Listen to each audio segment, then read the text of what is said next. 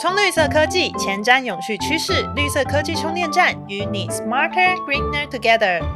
大家好，欢迎收听由泰达制作的绿色科技充电站，我是主持人 Janet，我是主持人 Claire。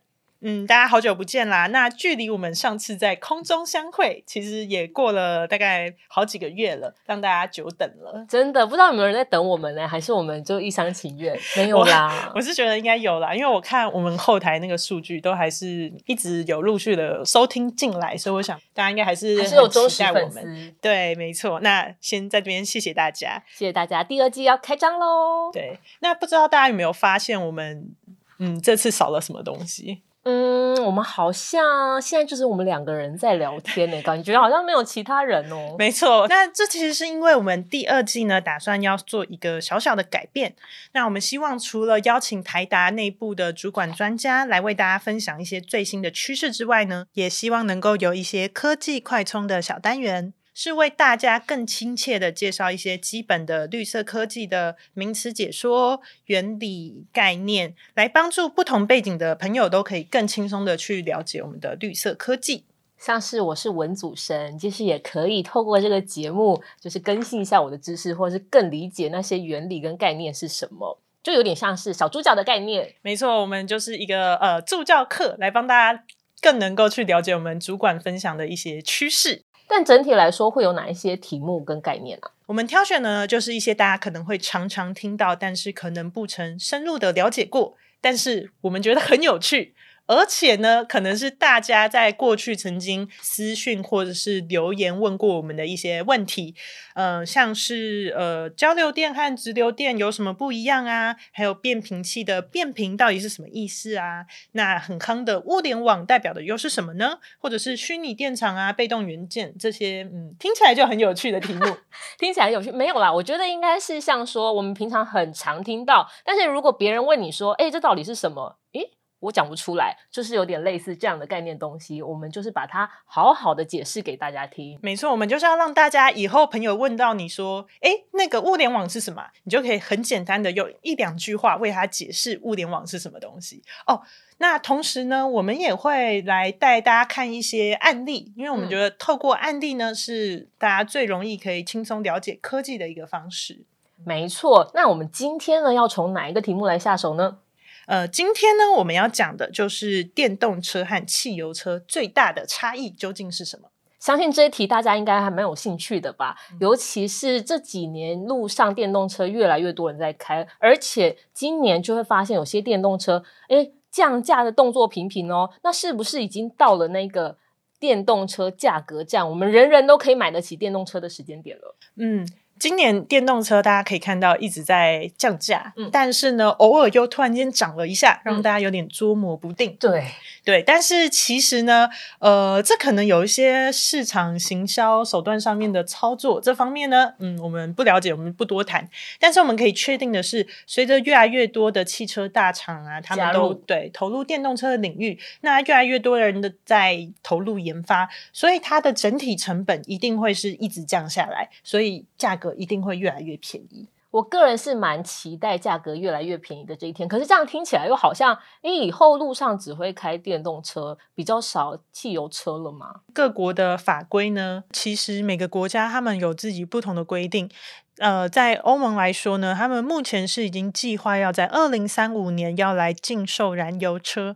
那台湾的部分呢，目前是预计会在二零四零年来做一个禁售。所以呢，虽然各个国家不一样，但这是一个必然的大趋势。所以，我们这集呢，就要来聊聊电动车和汽车最大的差别在哪边。那电动车和传统的汽油车，它们最大的差异呢，就是在它们的动力系统。那你知道它们的动力系统有哪里不一样吗？以前不知道大家有没有听过一个说法，就是说汽车的心脏是引擎，那电动车的心脏就变成马达。但是又觉得引擎跟马达好像我也分不太出它的差别是什么。那要知道引擎和马达比较大的差异呢，我们就要去看它们产生动力的这个原理。嗯嗯，好。那像是以引擎来说呢，它基本上呢就是一个。把化学能转换为热能，再转换为机械能的一个过程。那实际上呢，就是我们的汽油和空气会在我们的气缸里面做混合。那被压缩以后呢，我们再点燃它。那燃烧以后呢，它就会瞬间的气体高温膨胀。那这个膨胀呢，就会去推进我们的活塞，来让整个引擎动起来。嗯，简单来说，我的想象，我脑海中出现的想象就是压缩、膨胀、爆炸、推进，类似小型爆炸。没错，它就是用很多个小型小型的爆炸串联在一起，然后不断的去推进这个引擎的运作。那马达它的原理是什么啊？那马达的部分呢？其实大家在国中的时候，理化课应该都有学过这个电磁感应。好的，那大致上呢，就是我们的磁场变动就会产生这个电力的变动。那反过来的呢，是电力呢，它变动的时候也会产生这个磁场的不同。嗯，总之呢，我们通电了以后呢，这个电力呢造成磁场的转变，就会让马达跟着转起来。好，那知道了引擎跟马达产生动力的原理不一样，可是为什么诶汽油车啊跟电动车他们会有一些效率上的不同，或是有一些现在为什么要淘汰变成电动车？嗯，大家可能会很好奇，那。引擎不好吗？我为什么不继续用引擎呢？那这是因为呢，其实引擎它整个运作的过程中，它会有很多热能和机械能的消耗。尤其是大家应该有过这个经验，就是你在市区或者是在塞车的时候，车子走走停停，它的油耗反而会比你在高速公路上面顺顺开还要高的非常多。那简单来说，引擎它不仅本身的效率不高，尤其是它的启停的速度反应也都没有那么快，所以它整体是比较效率不彰的。嗯，那相对的马达呢，刚刚讲了，它是靠通电磁场改变，它就开始运作，所以其实基本上就是通电它就动，你不通电它就停下来，所以它整体的效率是高非常多的。那但是如果在现在这个时代，虽然我们汽我们知道汽油车是吃石油嘛，但是电动车用的电也是火力发电厂，那他们不就是燃烧化石燃料所产生的电力吗？的确，如果现在我们电动车使用的是来自火力发电的电力的话，它确实也会经过一个化石燃料燃烧的过程。但是呢，其实我们的火力发电厂它的整体效率都还是比我们的引擎来的高，所以就有人去计算过啦。即便是你的化石燃料先透过火力发电厂的转换，再转换为电力去供给电动车的马达使用，整体的效率它还是比直接使用呃石油到引擎去使用的这个效率要来得高。所以未来这个是现在的情况嘛？那假设未来理想上我们有用再生能源发电的话，那我们电动车真的就会吃干净能源。对你说到重点了，就是在火力发电的情况下，其实它的效率都已经比较高了，更何况它是可以用再生能源去完全做一个替代。嗯，但是引擎的话，就还是要吃化石燃料，没错，吃石油。OK，理解。那这样子。呃，是不是车子只要把引擎置换成马达，这样就大功告成了？哦，没有，其实整个电动车，因为它多了很多东西，它有一大块电池啊。嗯，对。总之呢，它其实整个架构啊，和我们传统的汽车是差很多的。嗯，对。那这也是为什么我们会看到现在很多在出来卖电动车的厂商，它都不是我们传统卖汽车的那些大厂。对，这就是因为他们就是趁着一个啊架构大改的时候，嗯，就可以加入进来，然后有一些新的商机在里面。嗯，那如果实际要去说他们差在哪里的话，其实差的地方非常多啊。我们就谈谈台达比较熟悉的电力相关的部分，就是以我们擅长或专业的领域来跟大家聊聊。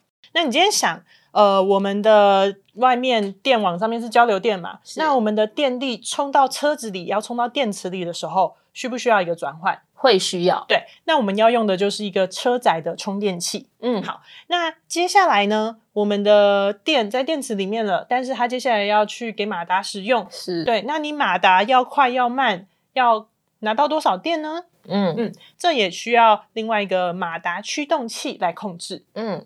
那接下来呢？我们电动车里面还会有很多其他的使用电力的系统。那大家需要多大的电压、电流这些要怎么分配？就需要一些 converter 去转换。对，嗯所以其实整个电动车上面它需要用到的电力的转换和控制的设备是非常多的。所以电力相关的其实就是台达在行的，包括刚才 Jenny 提到的，不管是马达啊，或者是驱动器啊，或者是转换器啊，或车载充电器等等的产品，都是我们的专业。对，那这其实也是为什么台达能够去切入这个电动车的市场。关于台达呢，在过去五十年来累积的电力电子的专业，在电动车之前都用在其他哪些地方？之后我们会专门做一集为大家讲解。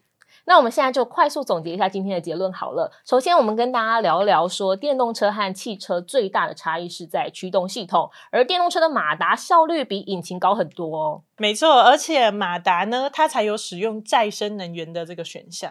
然后我们再看到电动车的架构，其实跟过往的汽车啊是有很大的差异，尤其里面的电动控制跟转换会是非常重要的部分。没错，而且我们在设计电动车这些系统的时候，其实有一些地方要考量，例如说安全性、高效率，然后它重量要轻、体积要小，这些呢都能够帮助我们在行车的路上更加的安全，减缓大家的里程焦虑，那车子也可以开得更长。理解，我自己也觉得受益良多啦。那这一集呢，想希望大家听完之后呢，都能够更了解电动车。呃，其实我们在第一季的时候就有做过一集，是更深入、更详细的去解析电动车的一切。那但是那集可能会稍微比较难。更深入也更有趣一点。那大家听完这一集以后呢，就可以回去再听听看那集，想必会很有收获哦。那集是 EP 十一，相信大家听完这集再回去听，会觉得自己功力倍增的感觉。没错。好啦，那我们的助教课就差不多到这边。最后，如果你很喜欢我们的节目，除了订阅，也可以为我们打五星评价哦，并且推荐给你身边的亲朋好友。同时，也可以追踪台达 Delta 的脸书和 IG，了解更多绿色科技新知，与我们一起环保节能爱地球。绿色科技充电站，谢谢您的收听，我们下次见拜拜